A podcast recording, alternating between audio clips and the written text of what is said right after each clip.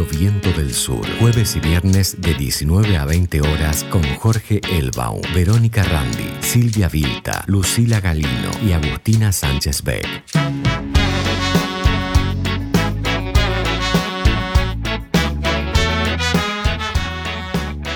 Bueno, estamos en un programa más de Reseña Insumisa. Mi nombre es Verónica Randi, me acompaña en la operación técnica Felipe Basualdo. Estamos en la radio Viento del Sur, en la radio del Instituto Patria. Latinoamericanos, la fermentación del tirano. Somos los olvidados, pueblos esclavizados, moscas en tu monitor globalizado. Somos pura cicatriz que fortalece, somos la lucha que crece en tu nariz.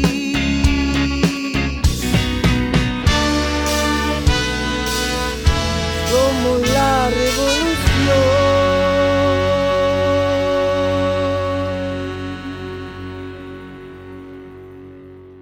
Bueno, y en el día de hoy eh, vamos a tener una amiga, una compañera, este, que mm, para hablar, bueno, de algo que nosotros venimos hablando y, es de nuestro interés en el programa Reseña Insumisa, que tiene que ver con, la realidad de, nuestros pueblos originarios, de nuestros pueblos indígenas, eh, que bueno, que también, eh, porque bueno, hoy día es un gran debate, hay, este, creo, desde Reseña Insumisa siempre lo señalamos. Eh, hay un proyecto eh, capitalista blanco, del hombre blanco, y hay su, antítesis, ¿no? que es los pueblos latinoamericanos que quieren descolonizarse. Y mm, bueno, este, son, son dos proyectos diferentes, ¿no? Y bueno, para hablar un poco de este tema, que tiene que ver con la lengua, con la lengua de nuestros de nuestros pueblos indígenas. Vamos a hablar con Florencia Sicone, que es doctora en letra y es especialista en lenguas indígenas, que eh, acaba de publicar o está saliendo un libro que se llama Palabras de la Tierra, Antología de Narrativas y Cantos Orales en Lenguas Indígenas. ¿Cómo está Florencia? Hola, Pedro, buenas tardes. Muchas gracias por la invitación. Es un placer estar compartiendo acá este rato. Bueno, para mí también, porque además este, con Florencia nos conocemos hace muchos años y yo me acuerdo que en los años 90 Florencia, bueno, ¿dónde está Florencia? Está en el Chaco haciendo investigaciones. Este, la verdad que ha estudiado muchísimo y ha investigado muchísimo en campo. Y bueno, me gusta resaltar eso, Flor, porque este, la verdad que has hecho un gran camino muchos años, este, así que bueno, me, encanta, no es el primer libro que, tenés publicado sobre este tema, eh, pero bueno, me gustaría que nos cuentes este, qué es el resultado de, este, de tu trabajo. Bueno, muchas gracias. Mira, este libro es, es una antología de narrativas y cantos, ¿no? Está publicado o sea, el, lector tiene acceso a los propios relatos en las lenguas originarias. Eh, en este caso, el libro compila eh, narrativas y cantos en cinco lenguas. En tapiete, que es una lengua de la familia tupí-guaraní, que en Argentina se habla en la provincia de Salta, pero también en Bolivia y en Paraguay la lengua lloreo, que es una lengua de la familia samuco que se habla en Bolivia y en Paraguay, pero sobre todo estos cantos, estas narrativas fueron registradas en Paraguay. Eh, también de la lengua vilela, que es una lengua que solamente en este momento hay reconocido un hablante que queda, eh, una, señora mayor recordadora. Eh, Nibaclé, que es una lengua que se habla en Paraguay y en Argentina también y eh, la, lengua che, que es una lengua también tupí-guaraní, que se habla en Paraguay. O sea, son todos em, eh, relatos y cantos que fueron registrados por distintos especialistas que trabajaron de manera colaborativa con, los hablantes y las comunidades de estos en cada uno de los lugares. Y bueno, después hace todo un trabajo de, em, de transcripción a la ortografía, porque tiene todo un trabajo, el traspaso de la literatura oral a la escritura, ¿no? que, implica una serie de decisiones y de trabajo con los propios hablantes, y de traducción, o sea que la versión es bilingüe, o sea, uno se encuentra con el, el texto en la lengua originaria y su traducción al español. Entonces, bueno, eh, eh, la compilación tiene, implica implicó la participación y el trabajo de varios autores, por un lado los autores hablantes de las lenguas originarias eh, y los especialistas que fueron trabajando, los que son en general lingüistas o antropólogos que trabajaron colaborativamente con las comunidades. ¿no? Un poco la finalidad del, material es más un, un, trabajo de divulgación, si bien es el resultado de un proyecto de investigación de la Universidad de Buenos Aires, que es sobre arte verbal en lenguas originarias de América del Sur, la idea del material es que sea un material de divulgación, que sirva para em, la formación de docentes indígenas, para que puedan ser utilizados en las escuelas de nivel medio o en los terciarios o en general para cualquier público que pueda que esté interesado en la temática, ¿no? Y ya existe una red eh, para que eso pueda, digamos, para que pueda llegar el material. Eh, sí, de hecho, eh, el material actualmente se puede descargar de manera gratuita en la página de la editorial de la Facultad de Filosofía y Letras de la Universidad de Buenos Aires. Es decir, que es de acceso gratuito en la versión digital y actualmente está en proceso la, impresión de, los libros físicamente, digamos, que se van a distribuir gratuitamente en los lugares donde se trabajó, o sea, en las comunidades donde se trabajó con, los autores. ¿Y vos cómo Se va a distribuir en las escuelas. Claro, muy importante, ¿no? Porque convengamos que eh, si hay algo que ha sucedido, digamos, como forma de colonización, digamos, y de sometimiento de, nuestros pueblos originarios o de nuestros pueblos indígenas, no sé cómo te gusta más decirlo. No, es igual, originarios o indígenas es políticamente ah. correcto. bueno, no, hay, discusiones sobre eso, pero bueno. no, los, eh, los propios pueblos prefieren ser llamados pueblos originarios porque recalca esto de que de la preexistencia de estos pueblos con respecto a la constitución de los estados del Estado-nación, ¿no? Eh, claro, exacto, ¿no? Que bueno, la idea de justamente que eso, eso debería tener que ver con quiénes son los dueños de la tierra también, ¿no? Claro. De hecho, el título que elegimos, Palabras de la Tierra, un poco busca eh, enfatizar esa relación entre lengua y tierra, porque hay una cuestión ahí que suele enfatizarse sobre todo en las asambleas políticas y en la militancia que hacen los miembros de los pueblos originarios con respecto a la recuperación de las lenguas, como una manera de recuperar parte de la memoria de los pueblos y de la posibilidad de, digamos, de, recrear digamos, los saberes en las propias lenguas. Hay un, de hecho, en, la introducción citamos a un, eh, a un eh, sociólogo guaraní de Bolivia, que en, alguna reunión dijo él, el día que perdamos nuestra tierra, hemos perdido nuestro territorio. Entonces, es interesante esa frase porque él hace una, una relación directa entre el perder la lengua y al mismo tiempo perder de alguna manera la identidad, la memoria, y al mismo tiempo eso favorece la pérdida de aquello que por lo cual están luchando, digamos, y que está como en el fondo de, las tensiones, que es la cuestión del territorio, ¿no? Claro, porque bueno, una de las formas, me parece, de sometimiento eh, ha sido la escuela, ¿no? La escuela que mm, eh, cuando este, los niños de los territorios este, son obligados, digamos, la, escolaridad ha empezado a ser obligatoria en Argentina, eh, fue una forma de sometimiento y una forma de discriminación, ¿no? Donde los chicos tenían que ocultar este, que eran, este, que vivían en comunidades indígenas y una forma de ocultar era no usar su lenguaje, ¿no?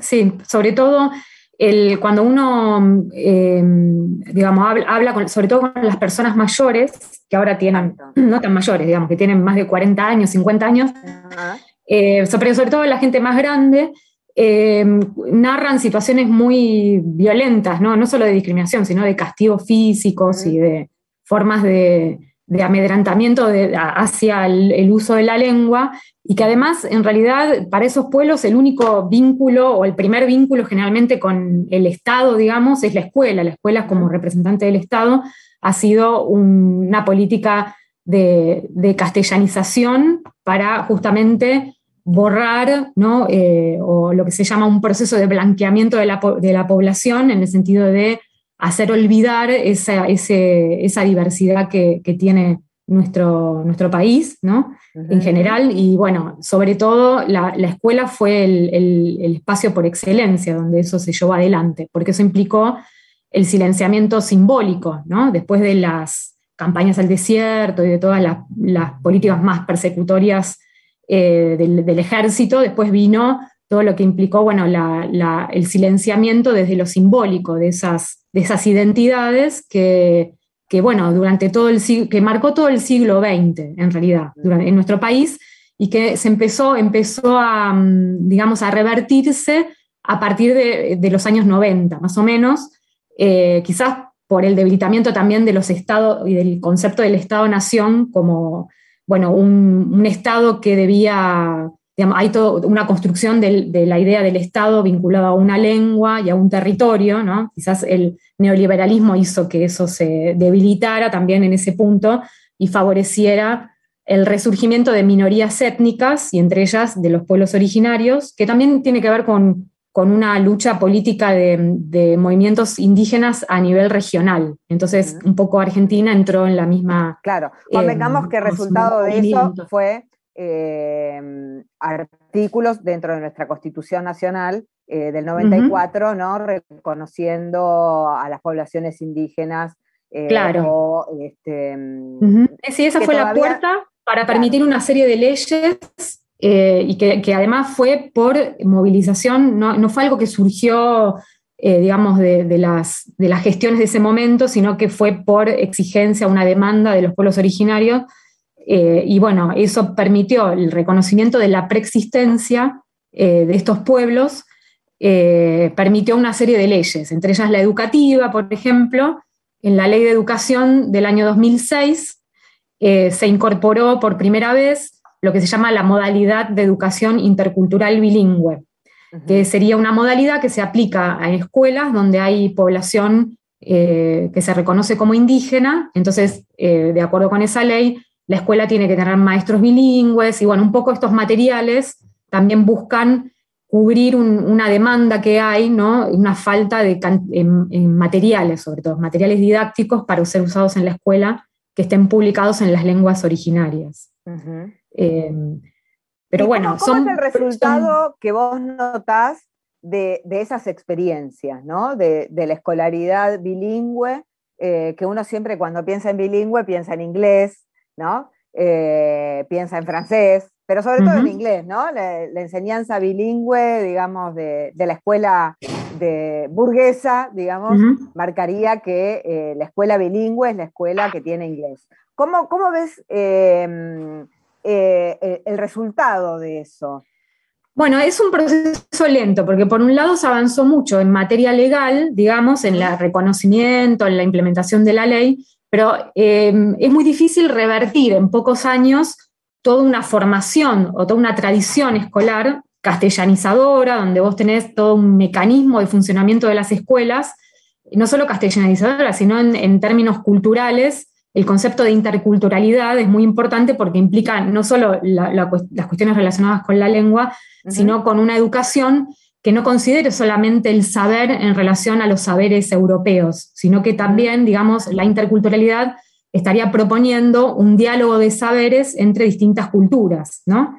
Eh, digamos, en la teoría. Eso es muy difícil, digamos, cambiar toda una tradición de, de, de más de un siglo de una escuela argentina en muy poquitos años, porque tiene que ver que, bueno, más allá de la ley, después qué es lo que pasa concretamente en las aulas, en las escuelas, ¿no? Pero básicamente lo que pasaba hasta ese momento es que había muchos estudiantes eh, indígenas o, a veces no indígenas, ¿no? Estudiantes que hablaban una lengua originaria, aunque no se reconocían como indígenas, como en el caso de Corrientes, por ejemplo, en Corrientes el guaraní es una lengua mm, primera para muchos niños que viven en la zona rural, o en Santiago del Estero el, el, quichua santiagueño, no necesariamente son poblaciones originarias, sino que son lenguas originarias que en esa, por una historia ¿no? que tiene la lengua ahí, es hablada por toda la población, independientemente de su identidad étnica, digamos, ¿no?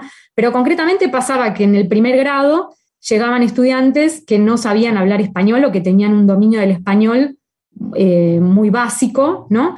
Y, tenían, y eran alfabetizados en, castellano, y por supuesto eso tenía como resultado que esos niños y niñas probablemente iban a fracasar en la, de acuerdo con los estándares, de la, escuela y que iban a repetir. Y en general había una cuestión asociada con que, eh, como era indígena o porque hablaba una lengua indígena, no podía adquirir los conocimientos de la escuela, ¿no? y le iba mal o no era un buen alumno, y eso repercutía en, en lo que se llama la vulnerabilidad educativa, ¿no? en, índices de repitencia, de abandono de la escuela o de sobredad, ¿no? porque repetían y quizás llegaban, alcanzaban la edad de la adolescencia y no habían terminado la, escuela primaria.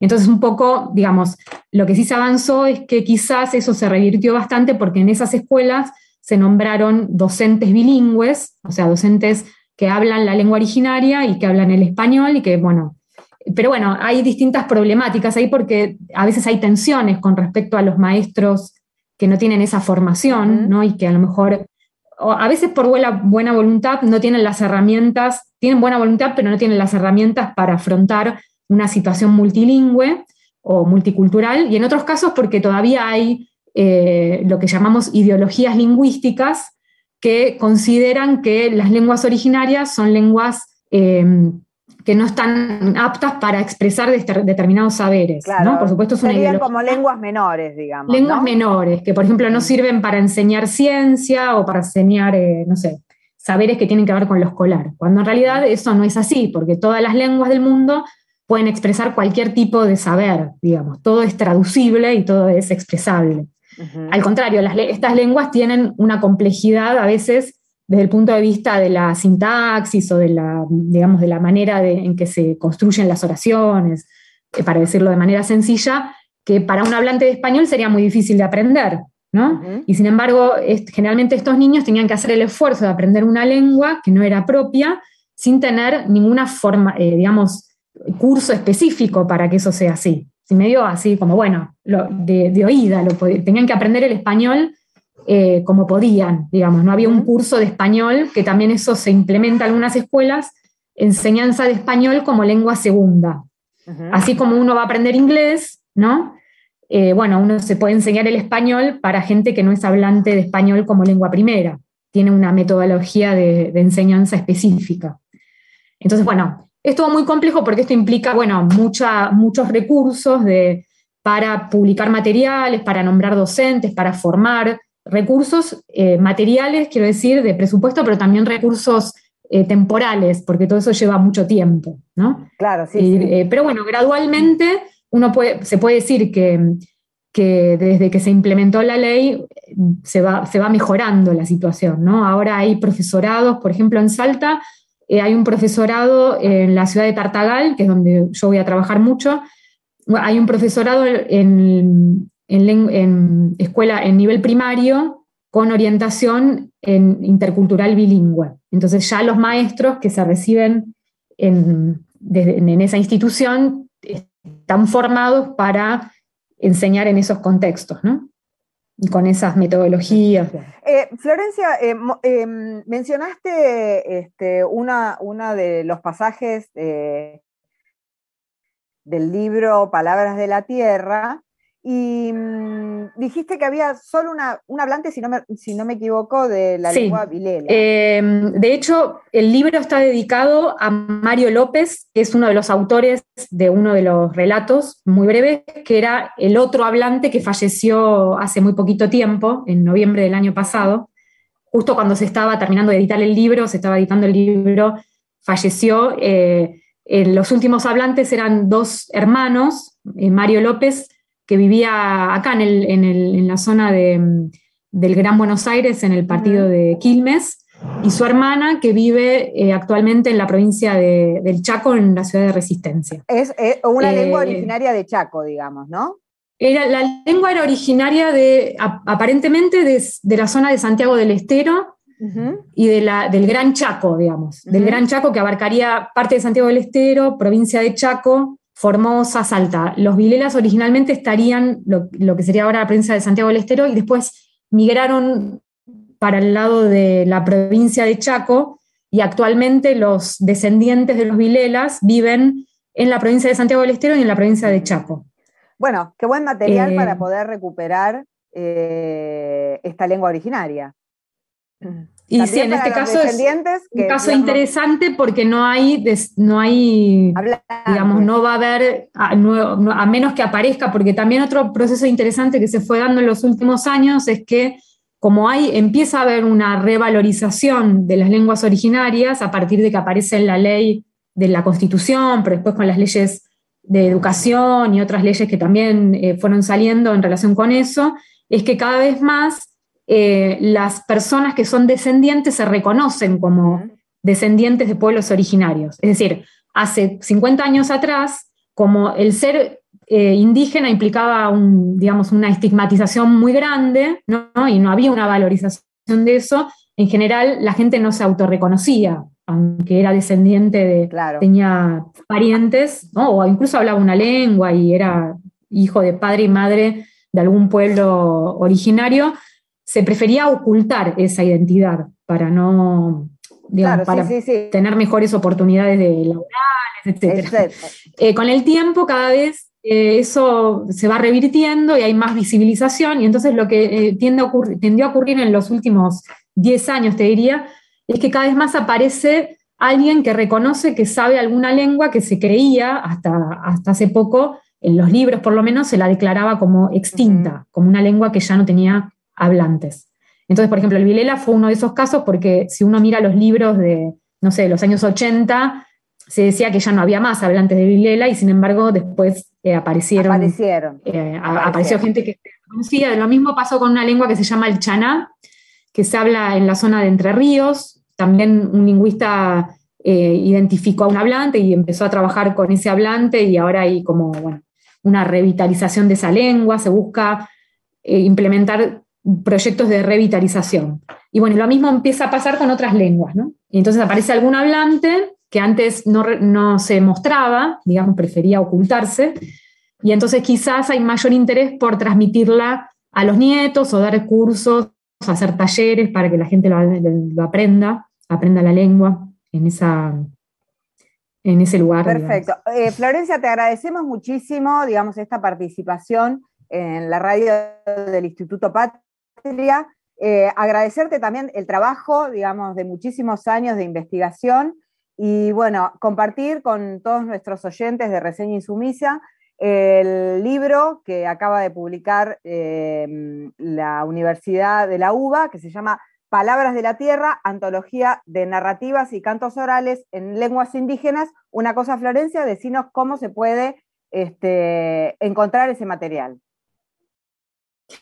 Bueno, el material está en la página de la Facultad de Filosofía y Letras, que es eh, www.filo.uva.ar, y en la página ahí buscan, ahora no lo tengo, en la parte de editorial, la editorial de la, facultad, eh, aparecen los materiales que se publican desde la editorial. Perfecto. Y se puede descargar en, formato PDF. Buenísimo, y si no la buscan a Florencia por las redes sociales, también el material. Así que bueno, gracias. Bueno, muchas gracias. Pero te vamos a volver a contactar para tener una charla contigo. Bueno, muchas gracias. Buenas tardes. Bueno, estábamos hablando con Florencia Sicone, eh, doctora en letras y especialista en lenguas indígenas. Los que quieren pueden ir a la página de la UBA y buscar el material de Palabras de la Tierra, Antología y Narrativas de Cantos Orales y Lenguas Indígenas.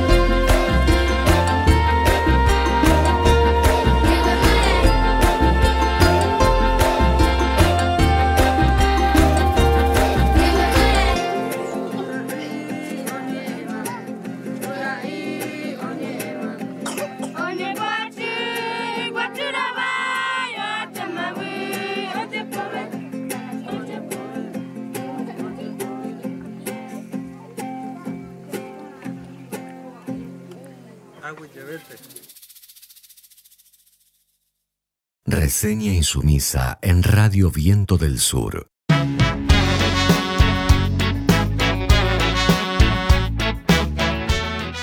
Bueno, y ahora vamos a escuchar la columna de, Jorge Elbaum, nuestro amigo, nuestro compañero, nuestro compañerazo, donde nos va a dar una reseña de, bueno, del paso de Macri por Dolores, eh, donde aparentemente se ha dado todos los gustos, hasta ha tirado un micrófono por la cabeza y mm, estamos esperando que, declare Macri, que, diga, este, que cuente, que, que, algún día tenga que dar explicaciones ¿no? a la justicia sobre los 44 submarinistas eh, que, bueno, que tuvieron que esperar hasta, hasta para ser rescatados sus cuerpos. Así que, bueno, lo vamos a escuchar a Jorge Elbaum que tiene para decirnos. En el día de ayer, miércoles, eh, Macri volvió a hacer uno de sus shows que podríamos titular eh, Escenificación de la impunidad. El vínculo que tienen la derecha, los macristas, con, con la justicia eh, está en las antípodas, obviamente, de quienes han sido históricamente perseguidos en nuestro país. Eh, la derecha en nuestro país eh, lo que hace básicamente es saberse impune frente a todos los delitos, por lo menos los de índole económico hasta el día de hoy, porque efectivamente Néstor y Cristina Fernández de Kirchner lo que hicieron fue eh, eh, limitar los crímenes del genocidio a partir de lograr que se enjuicie hasta el último de los este, responsables civiles y militares y eclesiásticos eh, de lo que sucedió en la década del 70 y del 80. Ahora, los crímenes y los delitos de índole económico que las grandes familias de nuestro país, la oligarquía este, que, rentista, monopólica, financiera, de la cual es obviamente parte de la familia Macri, em, se mueve en los escenarios este, de la justicia, sea eh, federal o de cualquier tipo, con un nivel de soberbia muy importante, no basada en los apoyos populares, sino sobre todo en, la, en estudios jurídicos y en eh, el conocimiento eh, de las debilidades del sistema judicial para eh, enjuiciar los delitos, en este caso de espionaje, y que tienen como básicamente como única como único propósito edificar una, tranquilidad para los dueños del poder en, los estados judiciales. Eh, su entrada, eh, que luego se disculpó supuestamente en relación a, romper un micrófono de un medio que primero quiso este, cerrar, que logró encarcelar por un tiempo incluso a sus dueños, es una parábola, este, una metáfora de la realidad de cómo eh, eh, se suceden los acontecimientos en relación a los estados judiciales. Eh, Macri no solamente se volvió a negar a dar explicaciones, primero hizo un show la semana pasada queriendo culpar al, juez de algo de lo cual él era el único responsable en el caso de tener que, revelar secretos este, de inteligencia eh, lo que podría haber hecho es pedir eh, que se lo libere para decir su verdad y sin embargo esperó a último momento la semana pasada para negarse a declarar. Y lo mismo hizo de alguna manera hoy con entregando un escrito y negándose a contestar eh, preguntas. la realidad es que existen dos varas en esta situación. Hubo gente en nuestro país que en el caso de de acusaciones e imputaciones absolutamente estrafalarias, como en el caso del memorándum, permanecieron dos años presos, este, como en el caso de, esté eche cuatro meses preso, como en el caso de Elías, cuatro meses preso, como en el caso de Carlos Zanini. Y sin embargo, la, por supuesto, la derecha, eh, los propagandistas este, mediáticos de, esos intereses eh, no se vieron eh, tocados moral este, ni, ni, éticamente. y en este caso, alguien que se arroga el desprecio de, 44 víctimas y sus familiares, eh, entra a los empujones, este, volviendo a, cuestionar a aquellos que de alguna manera miran en profundidad sus acciones. Macri está acusado de varias causas de espionaje, está acusado de una quiebra fraudulenta en relación a una empresa familiar que es la del correo, está acusado de perseguir este, a Fabián de Sousa y Cristóbal López en el caso específicamente de eh, la eh, C5N y otros medios de comunicación que intentó censurar e incluso apropiárselos. Eh, está acusado junto con algunos de sus socios de inversiones fraudulentas en relación a la energía eólica está imputado en eh, la causa del endeudamiento externo por no haber cumplido con las normativas eh, para producir dicho endeudamiento y otras que eh, probablemente vayan apareciendo en estos años de acuerdo a... bueno, recordemos que, que, Macri fue condenado en su momento por contrabando, pero salvado por la Corte Suprema Menemista motivo por el cual el expresidente Néstor Kirchner este, les inició juicio político que no se llegó a cumplimentar porque renunciaron antes, ¿no? pero que evidentemente han sido responsables de una, de una complicidad con, con, el poder enorme. Los sectores del privilegio en nuestro país eh, tienen como una coincidencia indudable en relación a muchos puntos. Por un lado, eh, defienden los intereses extranjeros, en este caso los de los grandes dueños del Fondo Monetario, que tienen la cuota más importante en el voto dentro de ese organismo multilateral, defienden los intereses de los deudores externos, algunos porque son sus socios, defienden este, los intereses geopolíticos de Estados Unidos en contra de la integración regional, defienden los intereses de aquellos que eh, eh, se sublevan cuando ven eh, políticas eh, soberanas de nuestro subcontinente, de algunos países de nuestro subcontinente. Y, también este, son partícipes de las ofensivas contra todo proyecto que pretenda autonomizarse de las reglas impuestas por, la lógica financiera internacional. Bueno, Macri es eso, Macri es un punto dentro de ese engranaje eh, y tiene en ese sentido como muchas prerrogativas eh, que la justicia le concede. Por supuesto que eh, todas las estructuras y las instituciones tienen intersticios, ¿no? A veces aparecen este, en, todos los espacios, en la política, en la justicia, en, en todas las instituciones aparecen personas que pueden ser en este caso incluso el juez Baba, veremos, ¿no? ¿no? lo sé, no podría hipotetizarlo, pero que rompen un poquito con, la regularidad y con la complicidad con el, con el poder económico, ¿no? Eh, la realidad es que uno espera en una lógica democrática que todos tengan los mismos derechos a defensa, eh, pero que también este, eh, exista una lógica donde los criminales como el caso de Macri, eh, sean condenados y por fin podamos ver, igual que como en el caso de los genocidas, a los responsables de la destrucción económica y social de nuestro país en lugar donde tienen que estar para que el resto de, sus, de su prole, de su continuidad, este, del privilegio, aprenda de que en este país este, todavía la imagen y la, y la, si se quiere, la dignidad patriótica este, de, próceres como San Martín, como Belgrano, como Dorrego, como Rosas, como el, el Perú de Irigoyen, como Forja, como los integrantes de Forja y como Perón, eh, sabemos que eh, todavía tenemos patria y vamos a ser eh, consecuentes con la justicia en relación a aquellos que son socios, continúan siendo socios de oprimir a nuestro país.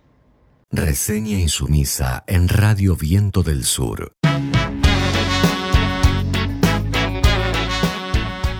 Bueno, y ahora tenemos a un amigo, a un compañero que se va a que se, incorpora a Reseña y Sumisa este, para hacer de nuestro programa un, espacio federal, un espacio donde podamos escuchar a nuestros compañeros del interior, este, a nuestros compañeros de la, de la Argentina profunda. Bueno, recién estuvimos hablando de, eh, con, con, Florencia Sicone, que, este, que es una especialista en lenguas originarias, eh, y ahora vamos a hablar con, Carlos Mancilla, nuestro amigo que se incorpora de allí, de Santiago del Estero. ¿Cómo estás, Carlos?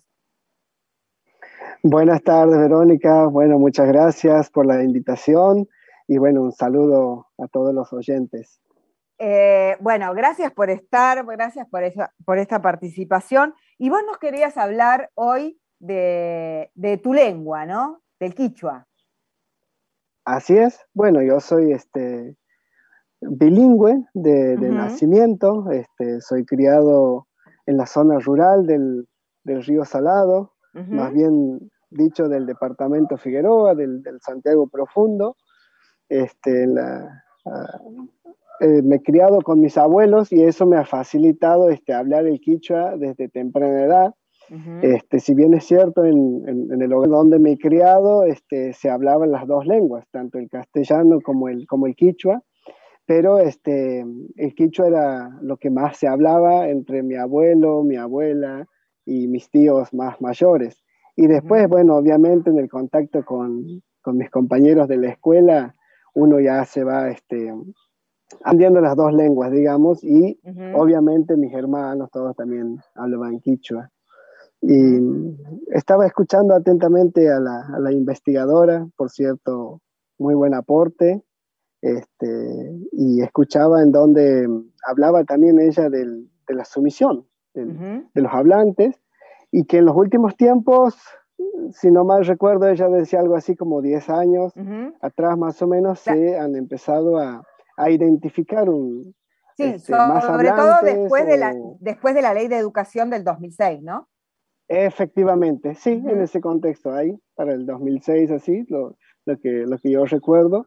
Y bueno, también ampliando un poquito más, este, más allá de los hablantes, este, los propiamente hablantes, después veo mucha solidaridad en, las grandes ciudades, hasta en la ciudad de, Santiago, de ponerle nombre tal vez a, las organizaciones no gubernamentales, como asociaciones civiles, centros culturales, eh, asociaciones de fomento, nombres en quito. Y lo que yo interpreto como hablante, como poblador, es que hay una, hay como una especie de solidaridad, digamos, hacia esa lengua que, lamentablemente cada vez más quedan, este, quedan menos hablantes, tal vez por, por lo que ha significado en el... Y eso he notado que, cada vez hay como, como, una mayor solidaridad para que este, sea más difundida y que no se avergoncen, no lo creo que lo, que lo, que lo quieren ver más bien eh, lo que vos, lo que yo interpreto es que hay una conciencia colectiva, ¿no? Para que eh, las lenguas originarias, para las, lenguas de la tierra, eh, haya un resurgir de eso. Y, en ese resurgir, vos el otro día me, me comentabas que, bueno, hay una gran lucha para la oficialización de la lengua quichua, ¿no? Así es, en ese camino estamos.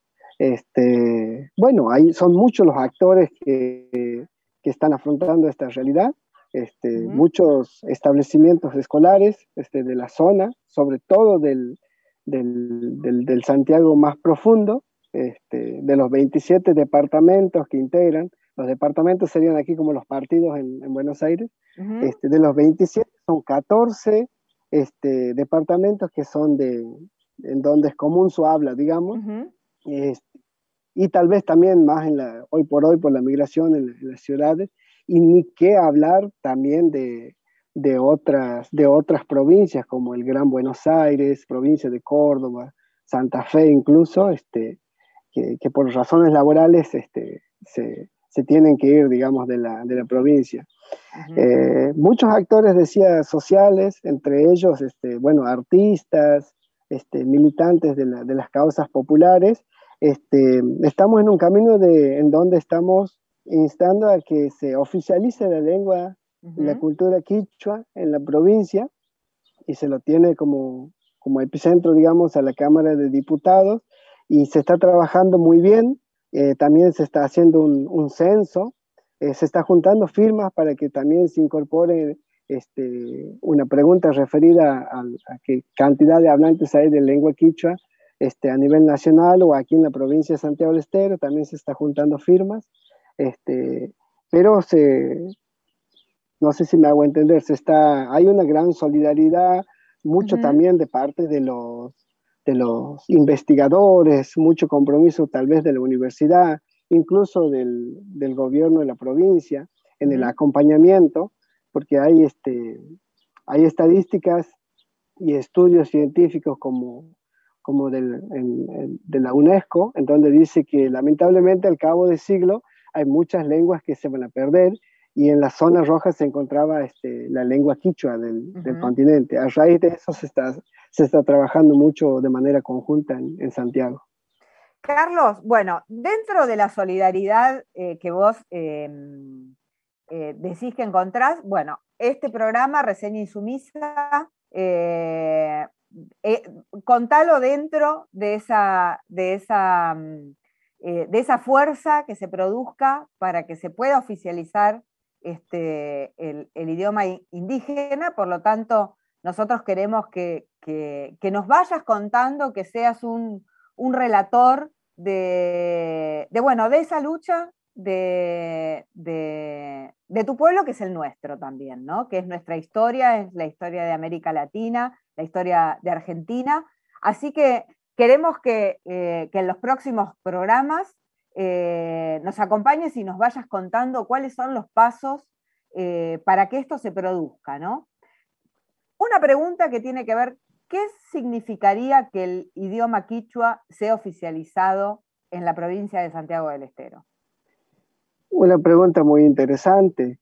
Desde luego, el hecho de que se oficialice este, la lengua quichua lo que, lo que más impactaría sería en el sistema educativo, porque habría docentes que, que tengan la posibilidad de, de, docentes hablantes incluso, no sé si recibidos a través de la educación intercultural bilingüe, que si hay dos institutos, un instituto provincial, un instituto de formación docente y también este, ya siendo docentes, profesores, investigadores, si lo hacen en la carrera de educación intercultural bilingüe con, con, la lengua quichua, con mención en lengua quichua, en la Universidad de Santiago del Estero también estarían aptos para, este, para la enseñanza en sus diferentes niveles, tanto como en el inicial, en el primario, digamos, secundario y en, el nivel este, superior.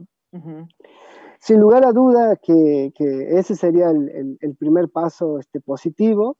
Y en segundo lugar, como ha sido una lengua muy este, subestimada, por así llamarlo, incluso por los hablantes, porque yo recuerdo que los abuelos tampoco querían que lo, que lo hablen los, los más jóvenes porque temían a, por su futuro, digamos, a que vayan a quedarse un poco desactualizados, en fin. Yo creo que este, si, si, si se oficializa la lengua quichua, los padres y las, las, madres, los padres van a hablar en la casa y con lo cual este, eso va a ayudar este, en, en, la transmisión oral y por supuesto en la, en la parte teórica este, ayudaría muchísimo a, a, los docentes, por nombrar dos o tres puntos importantes. Bueno, Carlos, eh, muchas gracias. Recordemos que nuestra acta de la independencia fue escrita, además que en castellano, en quichua y en aymara. Eh, por lo tanto, recordemos que nuestros próceres de la independencia creían en, esta comunión. Así que nosotros desde Reseña Insumisa vamos a ir siguiendo este tema y, bueno, eh, ponernos dentro de ese, de ese marco de solidaridad con la oficialización de la lengua indígena, de la lengua quichua. Bueno, muchísimas gracias al programa, a vos Verónica, y un saludo a todos tus oyentes. Y bueno, China Cachun, eh, una Cama Cachun. Así que sea hasta la próxima vez que nos podamos encontrar, les Gracias, Carlos. Qué lindo. Que anden bien. chao, chao. Reseña insumisa en Radio Viento del Sur.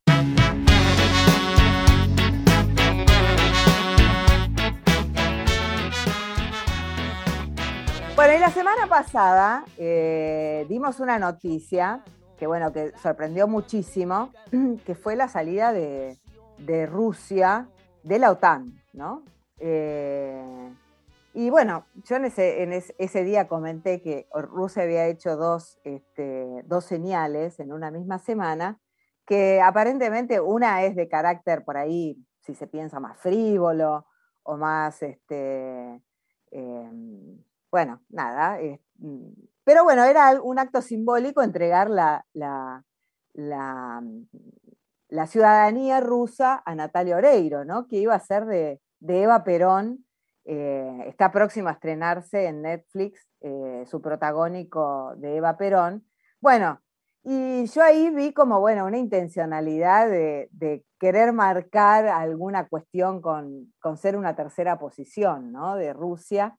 Eh, veremos si esto es así, pero realmente eh, eh, a mí me interesa muchísimo, ¿no? Este, y, obviamente nuestros oyentes de Reseña y Sumisa y de la radio del Patria, cualquier cambio en la estructura de la geopolítica, y bueno, que Rusia haya salido de la OTAN, creo que es algo a analizar. Y tenemos una persona que sabe mucho, eh, que se llama Salvador Escarpino, es licenciado en Relaciones Internacionales y coordinador del grupo de trabajo sobre Eurasia eh, del OCIPEX, Observatorio de Coyuntura Internacional y Política Exterior. ¿Cómo estás, Salvador? ¿Cómo estás, Vero? Muchísimas gracias por, la invitación y por, la entrevista. No, gracias a vos. Además presencié una, una, clase tuya sobre Rusia y Argentina que realmente maravillosa, ¿no? O sea, siempre que Argentina se... voy, a hacer esto como resumen. Argentina se, acerca a Rusia, golpe de Estado, se puede decir, desestabilización, ¿no? Esa es la historia de, nuestras relaciones internacionales. Pero vos, cómo, ¿cómo viste esto de la salida de Rusia de la OTAN? Sí, eh, una, pequeña aclaración. Eh, Rusia no pertenece a la OTAN, sino que lo que pasó fue una ruptura de eh, relaciones entre la OTAN, que es la organización del Tratado del Atlántico Norte, y Rusia. Lo que pasó fue que hace dos semanas la organización, la OTAN, expulsa a ocho diplomáticos rusos de la misión rusa en Bruselas, la capital de Bélgica, ante la OTAN, por eh, supuesto, los acusó de, ser eh, espías. Eh, no hay pruebas. lo cierto es que la OTAN tomó esa medida de manera unilateral, expulsó a los ocho, a ocho diplomáticos rusos y automáticamente el ministro de Relaciones Exteriores ruso, Sergei Lavrov, cerró, eh, o sea, rompió relaciones diplomáticas, pidió que se expulsó a la misión permanente de la OTAN en Moscú y a su vez retiró a los pocos diplomáticos rusos que quedaban ante la misión rusa, eh, ante la OTAN en Bruselas. Entonces, se rompió la relación de cooperación que venía desde 1997, que fue que se formalizó a través de un tratado. Pero bueno, fue sorpresiva la noticia, pero a la luz de, de los hechos ocurridos en las últimas dos décadas, nos damos cuenta que es un proceso que se venía eh, de alguna manera eh, formando, en el sentido de que tuvimos, por ejemplo, eh, las revoluciones de colores, que fueron revoluciones antirrusas más pro-occidentales, que sucedieron en países que eran ex repúblicas soviéticas, como por ejemplo en Georgia en 2003, en donde se llamó la Revolución de las Rosas, mm. y después tuvimos en 2004 la Revolución Naranja en Ucrania, eh, en 2005 la Revolución Amarilla en Kirguistán, eh, con la ahí deponen a Askar Akayev, que era un ex jerarca soviético que había quedado en el poder.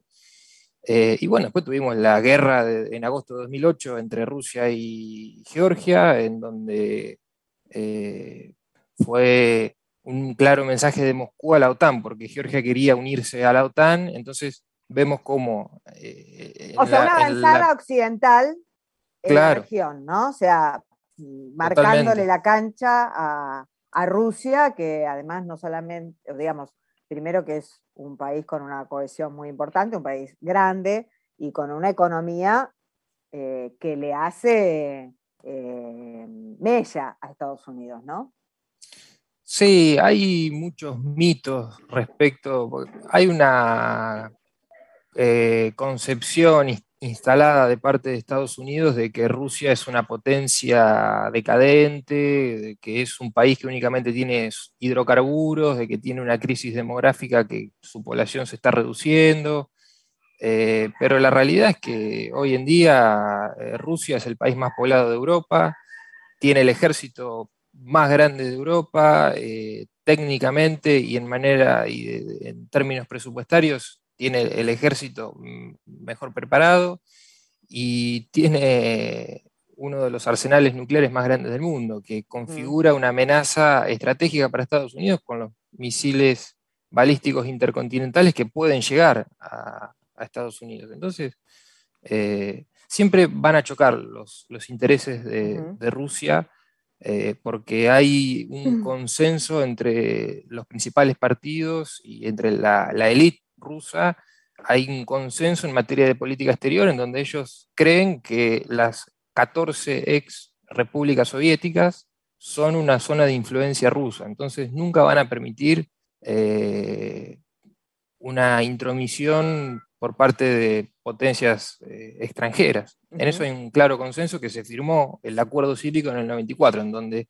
los principales partidos políticos estaban de acuerdo en eso y porque cuando se desintegra la Unión Soviética hubo eh, dos bandos, los atlantistas, que eran más liberales en materia de política exterior en Rusia, eh, y en materia económica también, y los nacionalistas.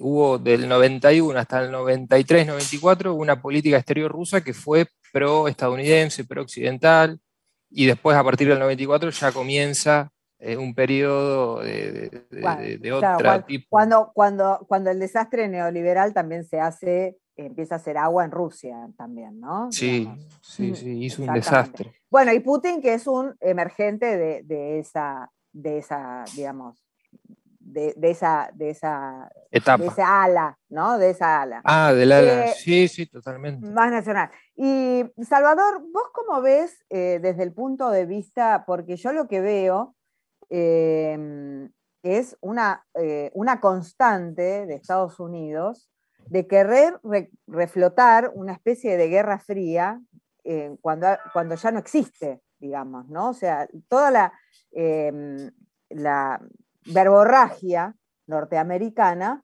eh, con respecto a Rusia, incluso a China, es hacer reflotar un fantasma de guerra fría, del comunismo, bueno, cuando este, Rusia ni siquiera es un país que se pueda decir este, que este, veremos si China es comunista o no, o sea, está eh, comandada por el Partido Comunista Chino, pero eh, ¿cómo, lo ves eso?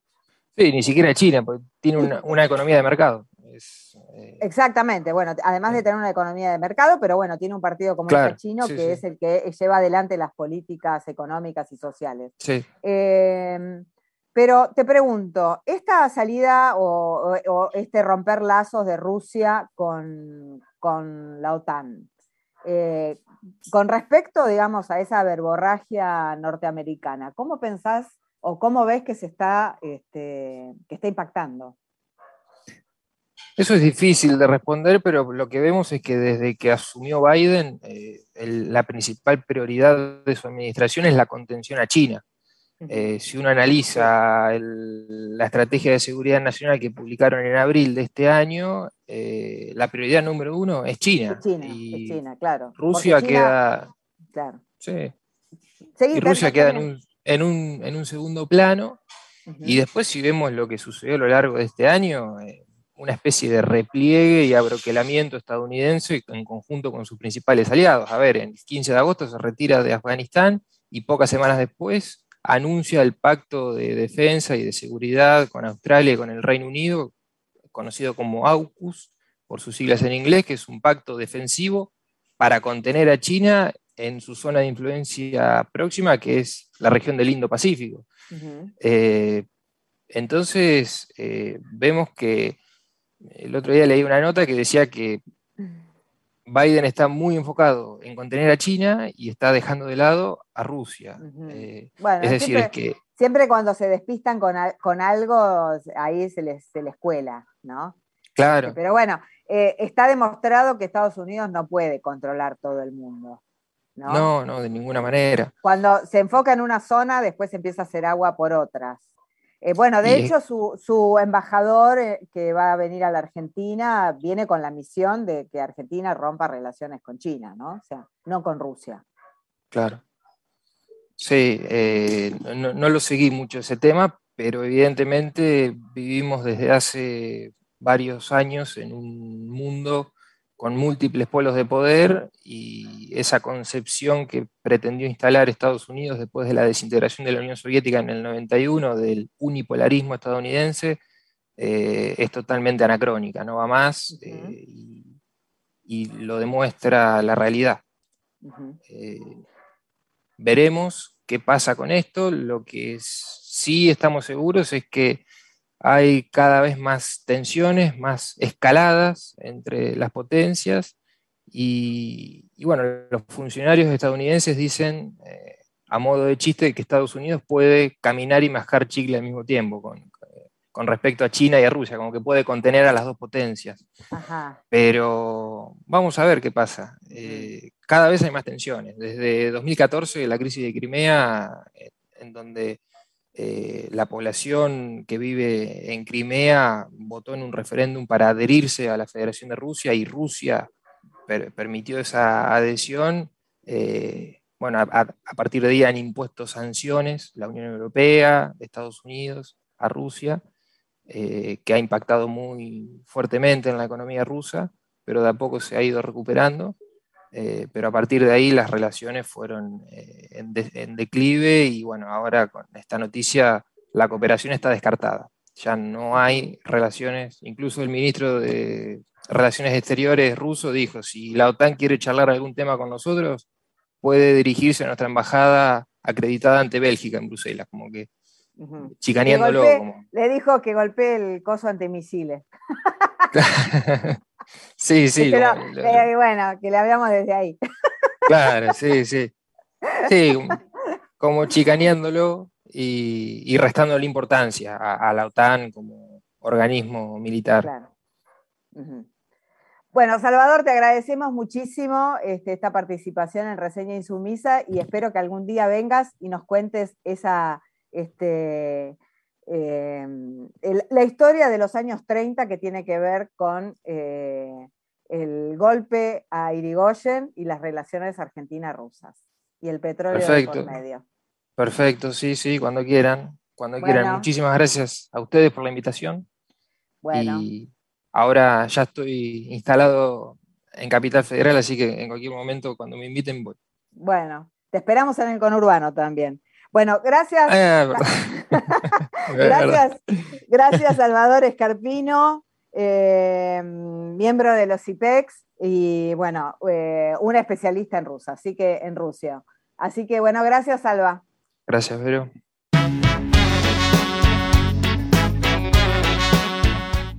Bueno, y nos vamos despidiendo de nuestro programa. Eh, nos reencontramos mañana viernes en la radio Viento del Sur, en la radio del Instituto Patria. Somos bichos paganos, latinoamericanos, la fermentación del tirano.